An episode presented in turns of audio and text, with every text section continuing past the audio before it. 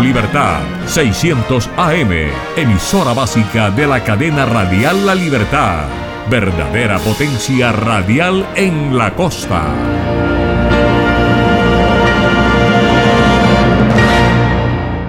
www.redradial.co La Radio Sin Fronteras. Este programa también puede escucharse como podcast en Spotify, Apple Podcast, Google Podcast o en nuestra página web www.redradial.co. Búscanos en tu plataforma preferida de podcast como Red Radial. Saludos amigos, desde la sala de satélite les saluda Jimmy Villarreal. Hoy es lunes y comenzamos esta noche bastante movida con noticias del mundo, noticias de Centro y Latinoamérica y una que otra nota intrascendente pero de calor humano que forma parte de nuestra vida cotidiana. Como siempre, los acompañamos con la mejor música del mundo. Bienvenidos a Enlace Internacional.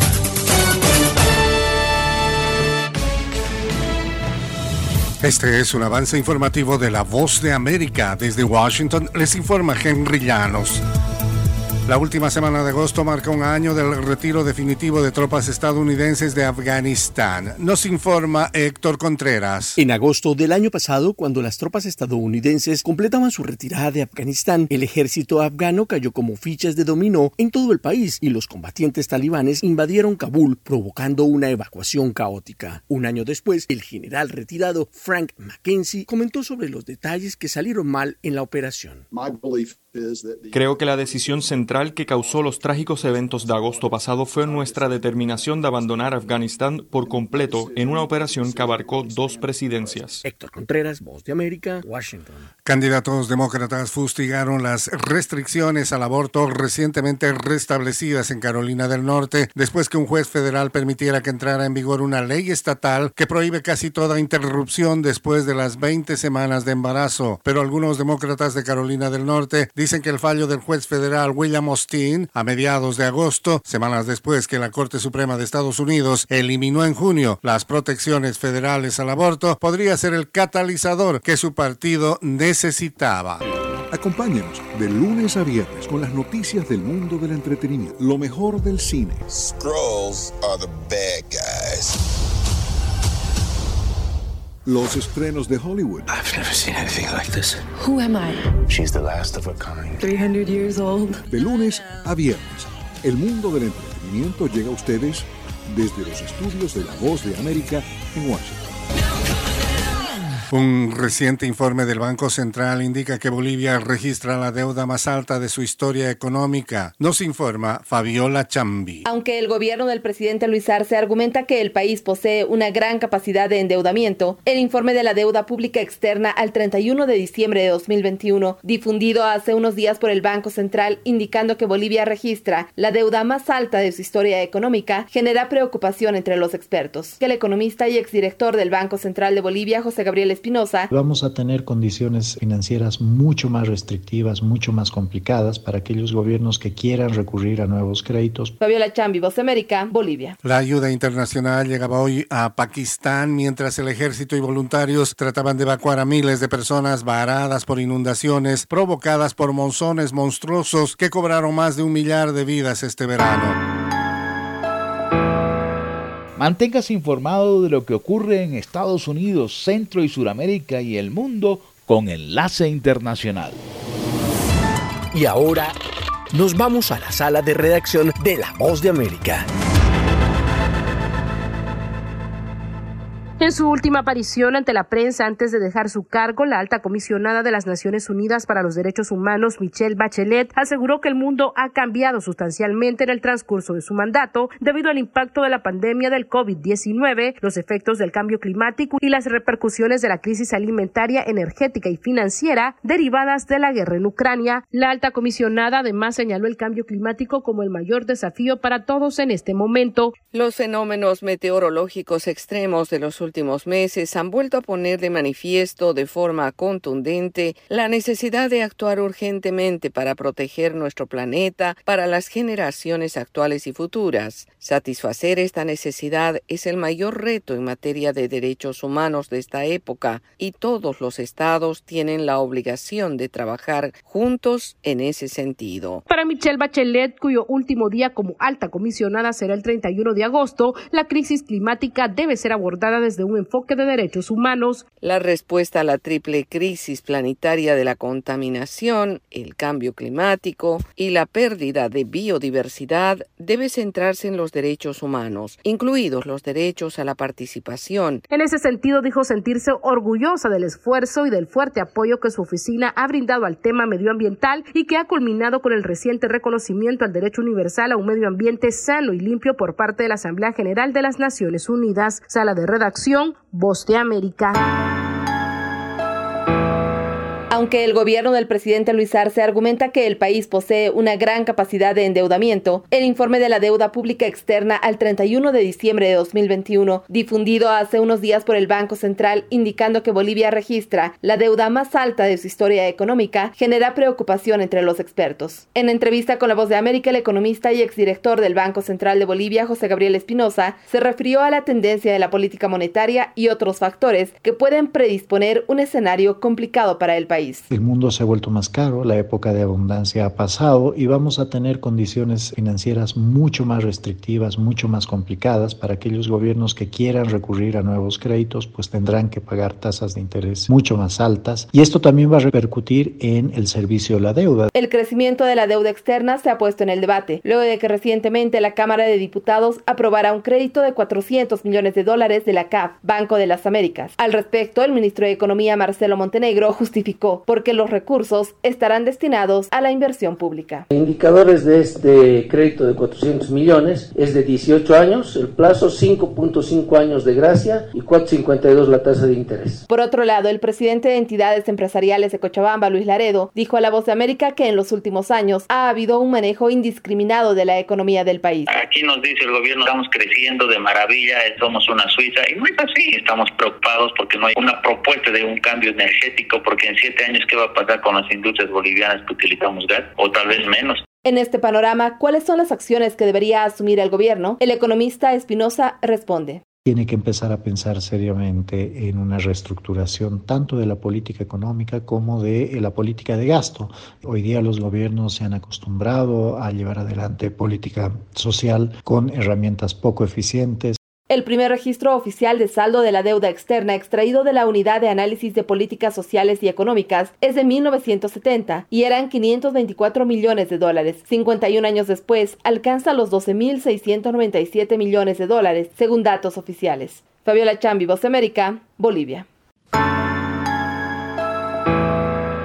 En un momento en el que los combustibles son el tema de preocupación en el mundo debido a la guerra en Ucrania y mientras Europa anticipa una serie de consecuencias derivadas de la importación del petróleo ruso, Elon Musk, el fundador de Tesla, advirtió que la extracción de petróleo y gas a nivel global debe continuar para sostener la civilización mientras al mismo tiempo se desarrollan fuentes sostenibles de energía. Sus declaraciones se dieron hoy al margen de una conferencia sobre energía que se realiza en Noruega y consultado por periodistas, Musk dijo textualmente, siendo realistas, creo que necesitamos usar petróleo y gas a corto plazo, porque de lo contrario la civilización se derrumbará, anticipando que un proceso de transición completa no es posible en un corto plazo. Musk y su empresa, creadores del vehículo eléctrico de mayor consumo en la actualidad, impulsaron el concepto de los automóviles eléctricos con la mira en un futuro cercano y dentro de los proyectos de utilizar energía limpia para buscar un medio ambiente más equilibrado y sin la amenaza de los gases de efecto invernadero. Consultado específicamente sobre si Noruega debería continuar perforando en busca de petróleo y gas, Musk dijo, creo que se justifica una exploración adicional en este momento. Uno de los mayores desafíos que el mundo ha enfrentado jamás es la transición a la energía sostenible hacia una economía sostenible, puntualizó. Musk reconoció que este proceso tomará algunas décadas en completarse y añadió que la generación de energía eólica marina en el Mar del Norte, combinada con paquetes de baterías estacionarias, podría convertirse en una fuente clave de energía, podría proporcionar una fuente de energía fuerte y sostenible en el invierno, dijo. Yoconda Tapia, Voz de América, Washington.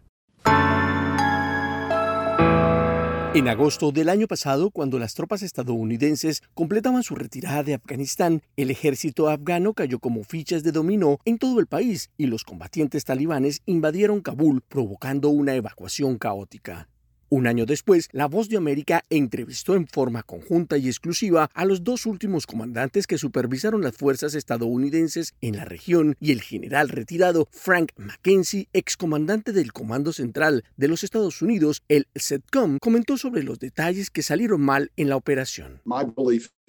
Creo que la decisión central que causó los trágicos eventos de agosto pasado fue nuestra determinación de abandonar Afganistán por completo en una operación que abarcó dos presidencias. El equipo del expresidente Donald Trump firmó el acuerdo con los talibanes para retirar las tropas estadounidenses antes de mayo de 2021 y el gobierno del presidente Joe Biden extendió el plazo hasta el 31 de agosto. La misión de dos semanas evacuó a más de 120 mil personas, pero quedaron atrás decenas de miles de aliados de Estados Unidos y el general retirado Joseph Boltell, también excomandante del SETCOM, señala. Simplemente no compro la idea de que tuvimos que sacarlos a todos, dijo. Ambos generales, ahora retirados, sienten que se necesitaba un mínimo de 2.500 soldados estadounidenses para mantener las fuerzas afganas en la batalla, y el general Mackenzie dice. Colapsaron y perdieron la voluntad de luchar. 2.500 soldados nos habrían dado una serie de bases de plataformas pequeñas y muy duras en Afganistán que habrían incluido la base aérea de Bagram. Nos hubiera dado la capacidad de continuar apoyando el sistema logístico afgano.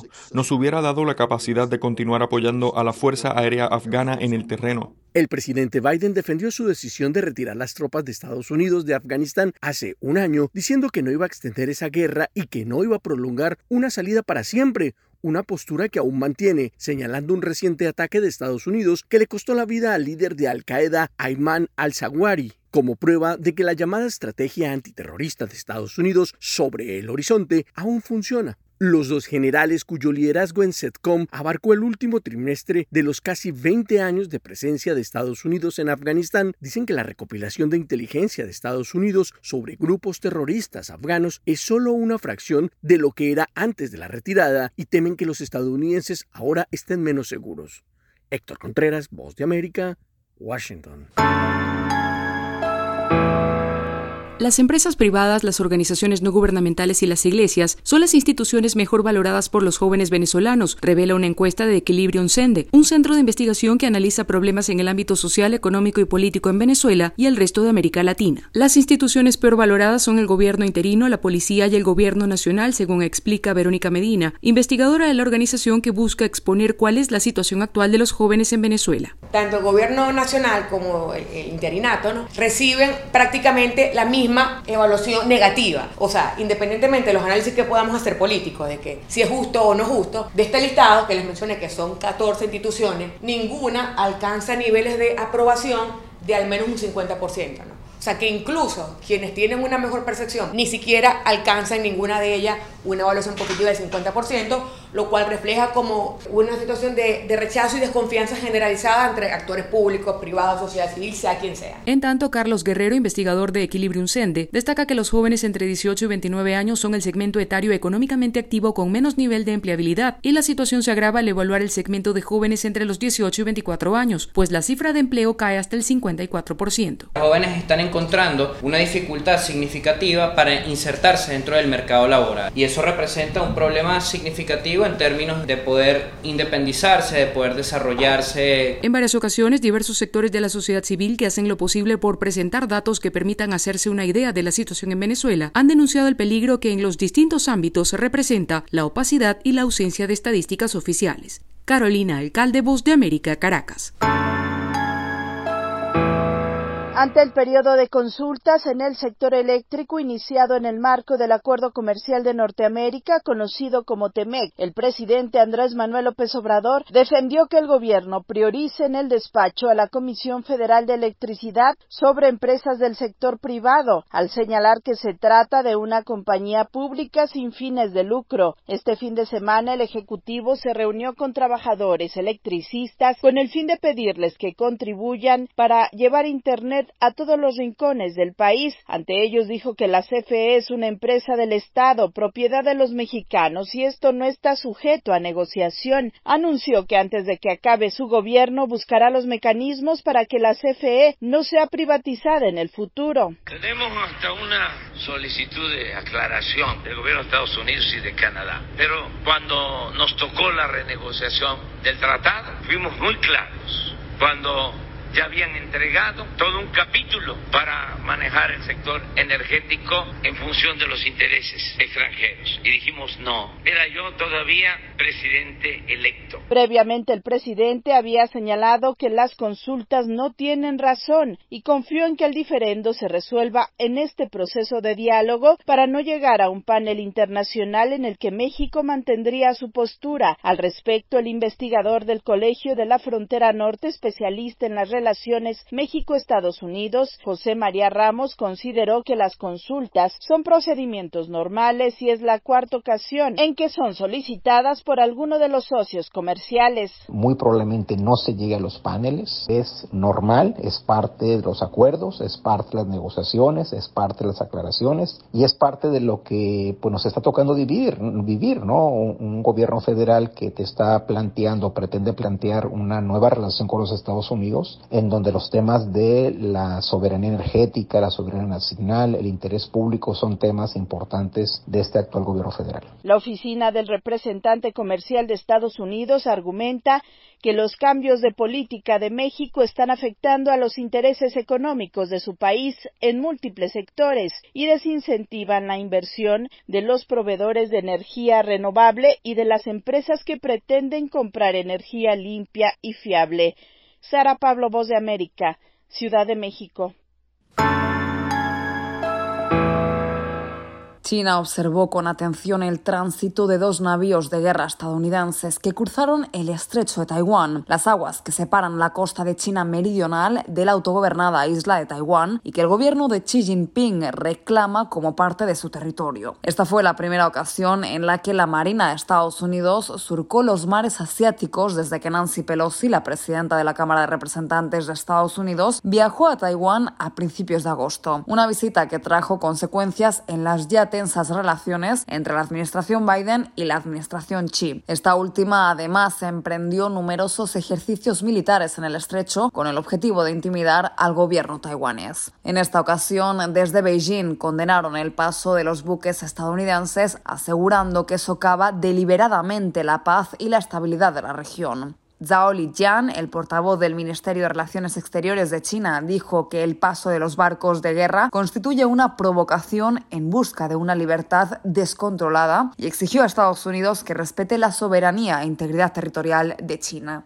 Y es que el gigante asiático reclama las aguas que rodean Taiwán como sus aguas internas, mientras que Estados Unidos aseguró que transitó a través de un corredor que está más allá del mar territorial de cualquier estado. Y el gobierno estadounidense envía regularmente barcos militares a través del estrecho de Taiwán, ejerciendo lo que Washington considera maniobras de libertad de navegación. Esta nueva decisión del Pentágono deterioró todavía más las relaciones entre ambas potencias mundiales en un momento en el que la comunidad internacional está cada vez más polarizada, tanto es así que trae a la memoria reminiscencias de la Guerra Fría. Judith Martín Rodríguez, Voz de América.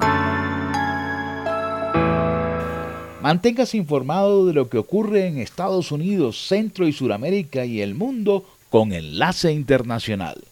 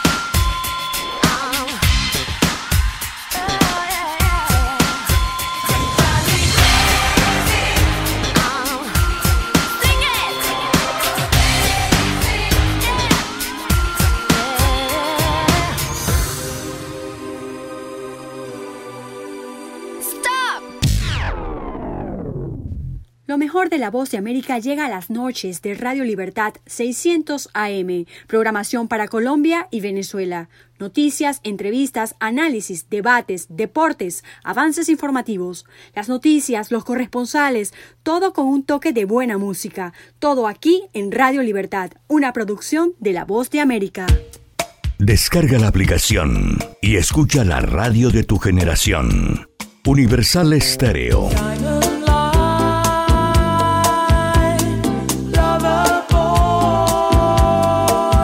Mantenemos los clásicos de siempre e incorporamos los nuevos clásicos. Universal Estéreo, la radio que te vio crecer. Música, el lenguaje universal. Disponible en Google Play Store.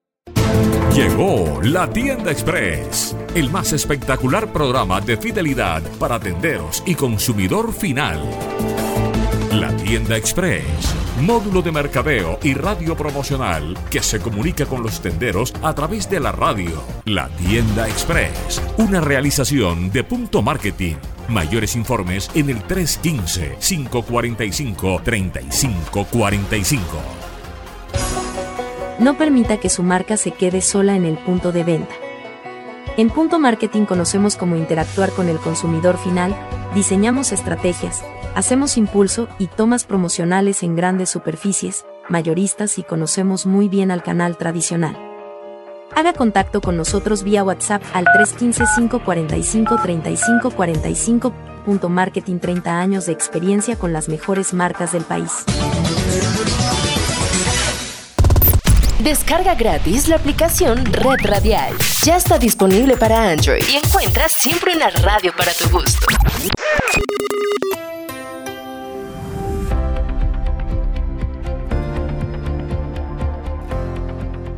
Cordiales saludos a nuestra audiencia desde Washington. Soy Yoconda Tapia y hoy en Conversando con la Voz de América abordamos el tema de la constante migración de venezolanos que empujados por una complicada situación política y económica en su país continúan buscando posibilidades de sobrevivencia en otras naciones, mientras crece el número de gobiernos que deciden pedirles visa de ingreso a sus territorios. El análisis del tema está en esta entrevista de nuestra colega Carolina Alcalde con Carlos Luzberti, abogado, profesor e investigador del Centro de Derechos Humanos de la Universidad Católica Andrés Bello. Bueno, eh, el tema de la visa básicamente es establecer una serie de controles, pero al mismo tiempo restricciones a la movilidad de las personas, la movilidad migratoria de las personas. En el caso de la población venezolana, como ya es ampliamente conocido, se trata de la mayor crisis de movilidad de personas en el continente y la segunda o la tercera eh, alrededor del mundo, superada solamente por la situación de Siria y probablemente por la situación de Ucrania, dos países que se encuentran en medio de un conflicto armado. El caso venezolano, lo que detona la movilidad de las personas es, lo que ha sido caracterizado por la sociedad civil como la emergencia humanitaria compleja, es decir, tenemos personas que huyen del país debido a la crisis generalizada en materia de derechos humanos, civiles, políticos, económicos, sociales, culturales, etc. En este caso, el establecimiento del requisito de visado lo que viene es a levantar una barrera más a las personas que huyen. El caso particular, derivado por un lado que para tener acceso a la visa es necesario contar con el pasaporte. pasaporte cuyo costo sin mencionar lo que son las trabas burocráticas para efectivamente obtenerlo o renovarlo, es elevado en los términos de la situación humanitaria del país precisamente. Estamos hablando de cientos de dólares frente a un país donde eh, el salario mínimo escasamente eh, supera los, los 10 dólares. Eh, luego, no es solamente tener el pasaporte, sino los requisitos o el cumplimiento de los distintos requisitos que se requieren para obtener el documento de visa y, por supuesto, la existencia del el consulado del país al que, se, al que se pretende emigrar en el territorio venezolano para poder realizar el trámite. Tenemos, por ejemplo, el caso reciente de Costa Rica. Es decir, no hay un consulado disponible en el país, sino que la persona tiene que ir al consulado eh, en Bogotá para poder hacer este trámite. Lo que implica para quien quiere emigrar de forma regular, eh, legal, unos costos adicionales de tener que movilizarse primero hacia Bogotá para luego poder, eh, si se le encuentra ah, aprobada la visa, poder movilizarse hacia Costa Rica.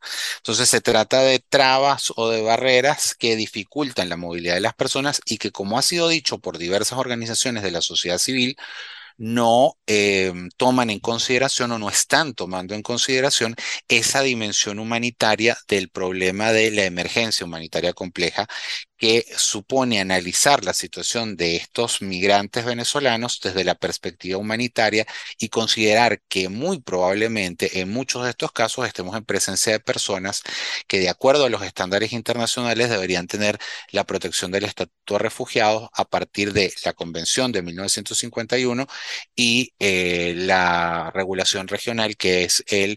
Em, la Declaración de Cartagena de 1984, que permite reconocer o que eh, reconoce como eh, persona necesitada de protección internacional a quienes huyen de eh, graves situaciones o de graves crisis de violación a los derechos humanos era Carlos Luzberti, experto venezolano en temas de migración y movilidad humana, analizando el contexto de los venezolanos que deciden dejar el país en busca de oportunidades para sobrevivir. Esto fue Conversando con la Voz de América.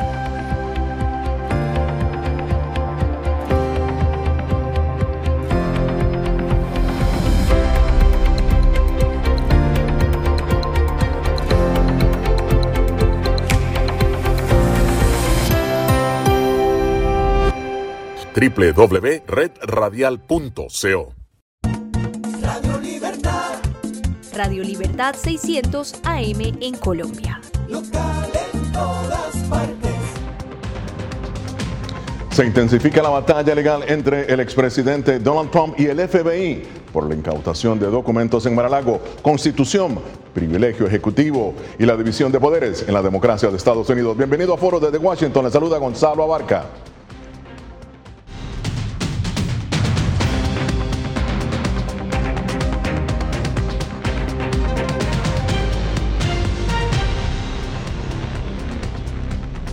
Y bien, un juez federal autorizó la difusión de partes de la declaración jurada del FBI que sirvió para fundamento al allanamiento de la residencia del expresidente Donald Trump en la Florida. La declaración contiene detalles sobre la investigación del Departamento de Justicia que busca determinar si Trump retuvo y manejó indebidamente expedientes gubernamentales confidenciales, algo que el propio mandatario ha negado. Pero ¿cómo se han dado los hechos en este enfrentamiento legal y por qué? Carolina Valladares nos explica. Una trama que se remonta a febrero de 2022, cuando en un comunicado los archivos nacionales aseguraron que el expresidente de Estados Unidos, Donald Trump, tuvo que devolver documentos que fueron sacados indebidamente de la Casa Blanca. Hasta 15 cajas de registros, algunos de ellos clasificados, que el exmandatario guardaba en su residencia de Mar-a-Lago y que según la ley federal de 1978 son propiedad del gobierno de Estados Unidos y no del propio presidente. Pero no fue hasta mayo este año, después de que los archivos nacionales entregaron los documentos al Departamento de Justicia, cuando fiscales federales abrieron una investigación para verificar si el expresidente de Estados Unidos manipuló de forma incorrecta los registros confidenciales que acabaron en su residencia de Florida.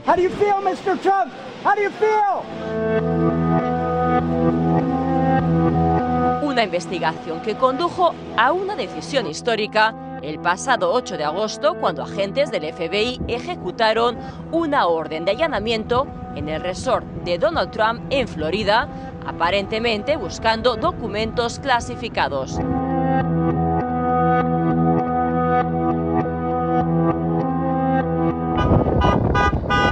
Días después, tras la ola de protestas de los partidarios de Trump y ataques verbales al FBI, el secretario de Justicia de los Estados Unidos, Merrick Garland, disipaba dudas anunciando que él mismo había aprobado el registro a la casa de Trump y pedía al Tribunal Federal que desclasificara la orden del operativo y el acuse de recibo. Since I became Attorney General, I have made clear that the Department of Justice will speak through its court filings and its work.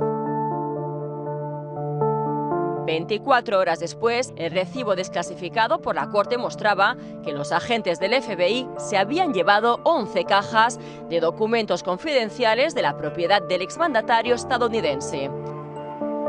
Pero ¿qué han dicho el expresidente Donald Trump y su defensa ante la investigación de la Fiscalía y del FBI? Según sus abogados, Donald Trump tenía una orden vigente para desclasificar documentos que salieron del despacho Oval para su residencia y que parte del material estaba protegido por el privilegio ejecutivo y el secreto profesional entre un cliente y su abogado. Asimismo, el exmandatario se sumó a un pedido de varios medios de comunicación estadounidenses que le solicitaron a un tribunal federal de Florida la publicación de la declaración jurada que utilizaron los fiscales para obtener la orden de allanamiento.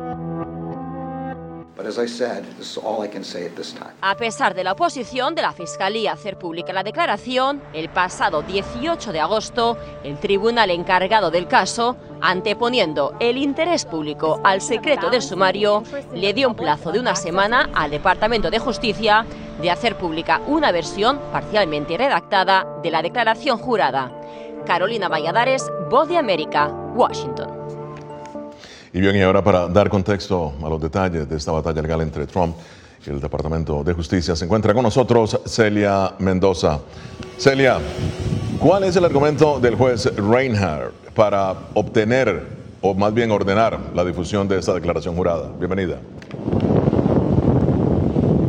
Muchísimas gracias, Gonzalo. Así es. El juez Bruce Reinhardt ha sido claro en la importancia de que debe haber transparencia. Esto después de que los abogados de los medios de comunicación, quienes presentaron esta demanda para que se levantara el sello de privacidad, argumentaran que podría contener hechos de significado histórico y es algo que él asegura es coherente con eh, la historia de los Estados Unidos y con el acceso público a información y en especial para que puedan entender el por qué se firmó la orden de búsqueda que llevó a las autoridades a la residencia y oficina del expresidente.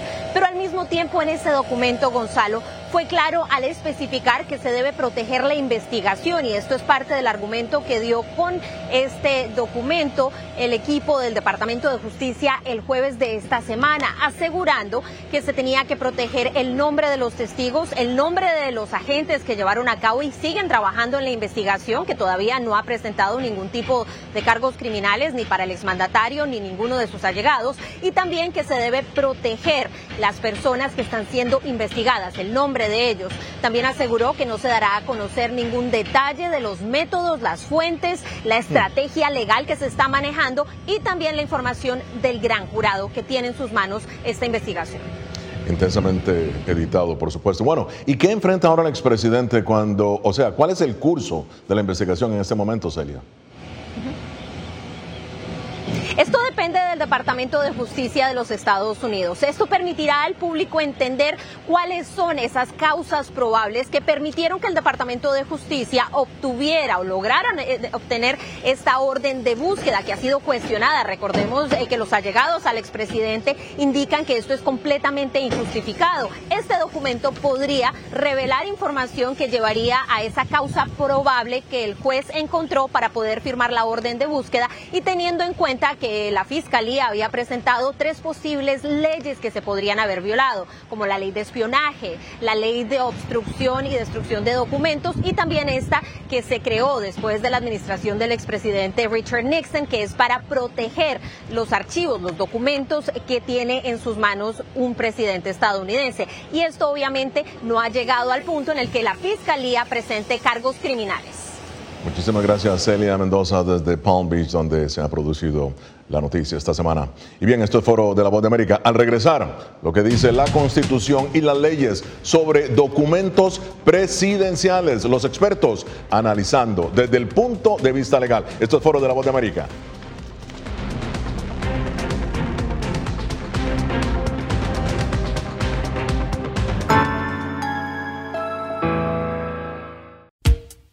Descarga la aplicación y escucha la radio de tu generación. Universal Estéreo.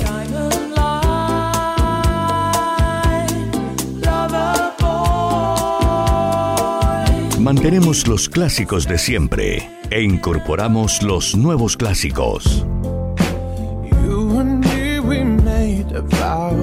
Universal Estéreo, la radio que te vio crecer.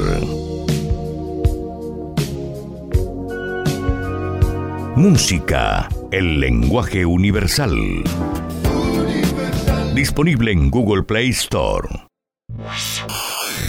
Las noticias de Santa Marta y el Magdalena están en un solo sitio. Diario La Libertad del Magdalena y Ondas del Caribe, 840 AM. Visítenos en www.lalibertaddelmagdalena.com, el portal de la integración costeña con la fuerza de la verdad. Descarga gratis la aplicación Red Radial. Ya está disponible para Android y encuentras siempre una radio para tu gusto. Llegó la tienda express, el más espectacular programa de fidelidad para tenderos y consumidor final. La tienda express, módulo de mercadeo y radio promocional que se comunica con los tenderos a través de la radio. La tienda express, una realización de punto marketing. Mayores informes en el 315-545-3545. No permita que su marca se quede sola en el punto de venta. En Punto Marketing conocemos cómo interactuar con el consumidor final, diseñamos estrategias, hacemos impulso y tomas promocionales en grandes superficies, mayoristas y conocemos muy bien al canal tradicional. Haga contacto con nosotros vía WhatsApp al 315-545-3545. Punto Marketing 30 años de experiencia con las mejores marcas del país.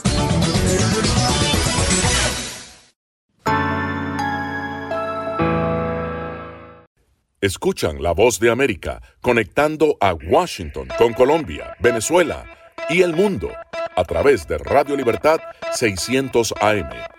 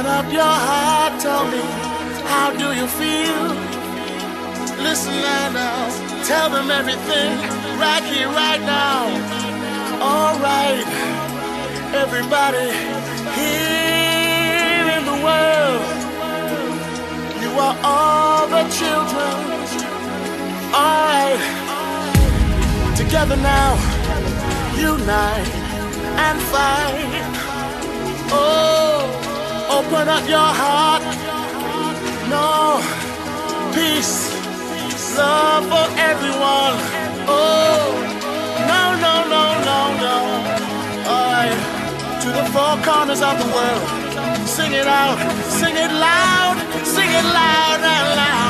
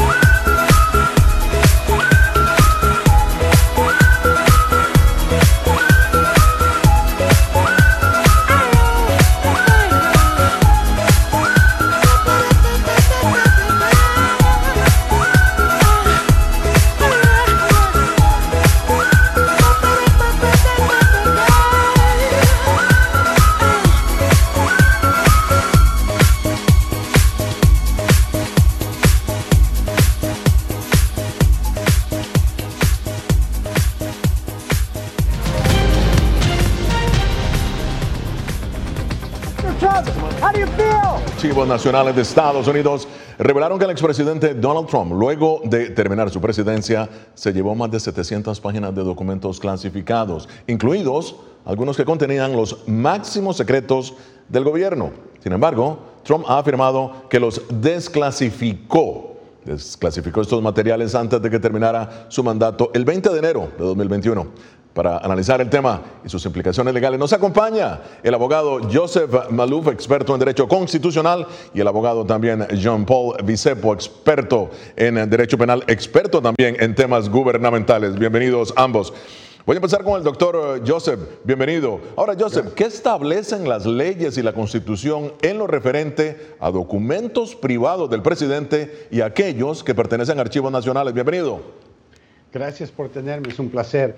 Mira, estas son leyes bien básicas, importantes, que estaban, están diseñadas para evitar que un presidente que está trabajando, sirviéndole al pueblo, eh, tome una posición como la que estamos viendo acá, alguien reclamando ser dueño de documentos que le pertenecen al gobierno. Esto ocurrió con Richard Nixon ah, y sabemos que ese historial nos dejó una ley en 1978 que se llama eh, la Ley de Registros Presidenciales. Y esta ley requiere que todos los documentos, la carta de Kim Jong-un que le mandó al expresidente Trump, el mapa del, de- de- que- del país con la tormenta que el expresidente marcó con un marcador, todos esos documentos no importa que el presidente tenga una afección o cree que sean personales, le pertenecen al gobierno. Y no importa que estén clasificados o no, bajo esta ley, él confrontaría la posibilidad de tres años en cárcel, pero más importante, eh, eh, al ser convicto de esta ley, tú tienes eh, una condición que te hace inelegible para poder correr para cualquier oficina federal, incluiría la presidencia. Entonces, es una ley básica, él mismo la ha admitido cuando el expresidente dice, sí, yo tengo estos documentos. Ah, no debería de tenerlos. Ahora, eh, Jean Paul, ya escuchaste lo que ha dicho Joseph. El expresidente Trump dice que desclasificó los documentos, por lo que, según él, tienen carácter privado y no son patrimonio nacional. O sea, ¿cómo podría el expresidente Trump demostrar que los documentos fueron previamente desclasificados? Bueno, hay un proceso de que hay un agente del gobierno que desclasifica los documentos. Los documentos se tipifican eh, confidenciales, top secret, eh, ultra top secret y hay un proceso que se, que se desclasifican, se, que, hacen, que pierden esa protección del privilegio. Entonces, hay oficiales de que, que, hacen esa función. El presidente está alegando básicamente que yo como eh, eh, jefe del gobierno tengo la autoridad, yo soy la última autoridad en esa decisión y yo los desclasifiqué. Por ende, ya están desclasificados, no tienen que pasar por ese proceso ni tan siquiera consultar con otras agencias de gobierno, que es el, paso a seguir. Ahora, eh, Joseph, el presidente tiene, rápidamente, el presidente tiene la autoridad para desclasificar los documentos, ¿no? Bajo la Constitución, él tiene la autoridad. El problema que vemos aquí es que no hizo el proceso. El proceso requiere no solamente que el documento que él tiene está desclasificado, pero tienen que marcarlo, registrarlo, o sea, hay un proceso administrativo. Entonces, si estamos tratando de probar de que él lo hizo, no veo las pruebas. Ok, ahora, eh, eh, fíjate que el New York Times informó que en general el gobierno ha recuperado más de 300 documentos clasificados del patrimonio de Trump, clasificados, Joseph, incluidos materiales de la CIA, la Agencia de Seguridad Nacional y el FBI. ¿Se puede considerar esto un delito según las leyes nacionales? Absolutamente. Ahora estamos hablando de otra parte de la ley que tiene que ver con una ley que originalmente era un delito menor, y era lo que acusaban a Hillary Clinton de haber hecho. Y porque era un delito menor, el gobierno decidió no presentar una acusación contra de ella por el servidor público que, él tenía en la que ella tenía en la casa. Ahora, eh, la diferencia aquí es que cuando Trump tomó el poder en el año 2018, él firmó en ley un cambio a esta, a esta sección de la ley federal, lo hizo un delito mayor con cinco años de cárcel. Él quería usarla en contra de Hillary Clinton. Mm. Pero ahora es la ley que él está confrontando. Es un delito mayor, cinco años en cárcel y también sería inelegible para correr para presidente. Entonces, esa parte, pero no es la única parte importante. Lo importante es que los documentos le pertenecían a la Casa Blanca. Ahora, eh, Jean Paul, según las leyes, si en un documento presidencial protegido por el privilegio ejecutivo se encuentran eh, actos criminales, ¿Es ese documento admisible en corte o no? Sí, lo es. Lo que pasa es que no puede levantar el privilegio cuando hay actos criminales. Nadie puede. El, presidente no está por encima de la ley. He's not above the law. En ninguna manera. Si hay un acto criminal que se encuentran, pues el privilegio ahí no aplica y se exime. Es una de las excepciones. Eh, en ese caso, pues sí, sería procesable y el Departamento de Justicia está haciendo ahí su trabajo. Es su trabajo de fiscalizar y ver y llevar a cabo, implementar la política pública y lo que es implementar la ley, de la cual si la ley está, la tienen que implementar y no, no pueden ser eh, juez y parte, por decir. Pero si hay un acto criminal que sí encuentran, pues tienen derecho a llevar a cabo la, acusación y, el proceso. Muy bien, esto es Foro de la Voz de América. Síguenos en nuestras redes sociales, Facebook, Instagram, YouTube y Twitter. Voz de América, una fuente de información confiable.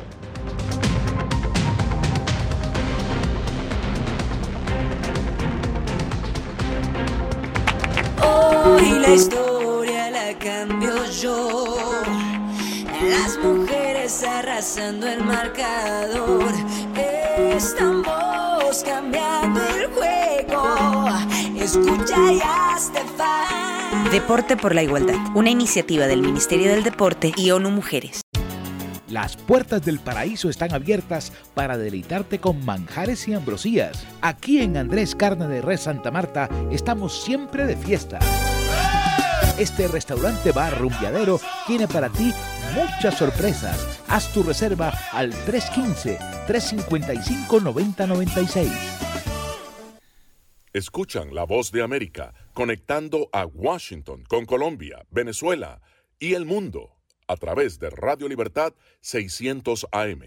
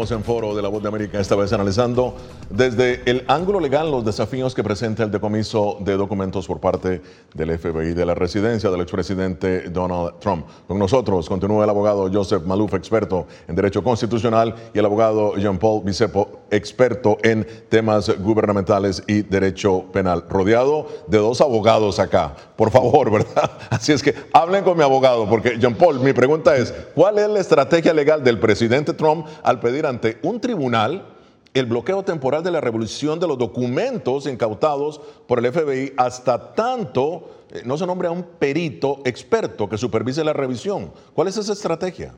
Yo entiendo que la estrategia básicamente es buscando una persona imparcial, un tercero, que revise los documentos antes de comprar tiempo, en otras palabras. Que lo revise y haga un análisis minucioso y dé una opinión, porque el Special Master se le pide una opinión y es unos ojos que ayuda al tribunal muchas veces a, a llegar a una conclusión, a una decisión sobre el asunto.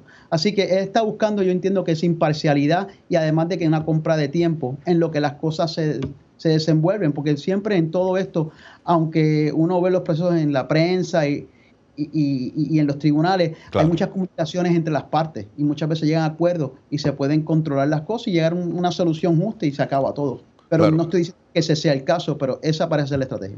Ok, ¿Y eh, crees que demuestra que el presidente no confía en el FBI en este momento y el Departamento de Justicia?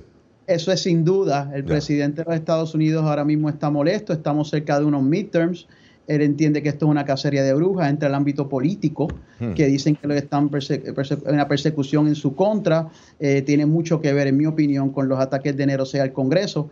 Y esto es parte de una estrategia grande, una conspiración, si se quiere decir de esa manera, para sacarlo a Ares de ser el contrincante en la, o, o- o- o candidato a las, a las próximas elecciones presidenciales. Como dice el compañero, si lo acusan de esto, queda totalmente fuera del ámbito presidencial o cualquier puesto federal, cualquier cargo federal, por decir. Ya, interesante. Ahora, Joseph, el decomiso de documentos es ciertamente histórico, de eso, no hay duda, es histórico. Y los abogados de Trump dicen que no se puede permitir que la política afecte a la administración de justicia. ¿Hay elementos, crees tú, para creer que eso está su- sucediendo, está ocurriendo? Mira, yo veo que aquí lo que hay es coincidencia más que otra cosa, y la coincidencia tiene que ver con el hecho de que un expresidente se lleva una cantidad, pero gigantesca de documentos. Son más de 700 páginas clasificadas, 300 juegos de documentos clasificados.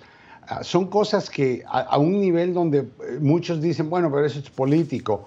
Nadie se ha llevado esa cantidad de información y el hecho de que es confidencial y secreta es la parte preocupante. Este programa también puede escucharse como podcast en Spotify, Apple Podcast, Google Podcast o en nuestra página web www.redradial.co. Búscanos en tu plataforma preferida de podcast como Red Radial. Enlace Internacional es una producción de Red Radial. Editores: Carlos Tatis, Gabriel Villarreal y Jorge Pérez. Master Control José Barreto, Jesús Peroso, Bobby Orozco y Adolfo Ferrer. Producción ejecutiva Jimmy Villarreal.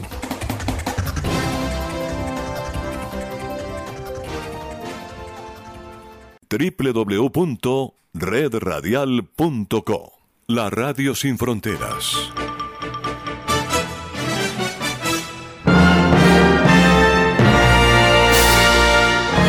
Radio Libertad, 600 AM, emisora básica de la cadena radial La Libertad. Verdadera potencia radial en la costa.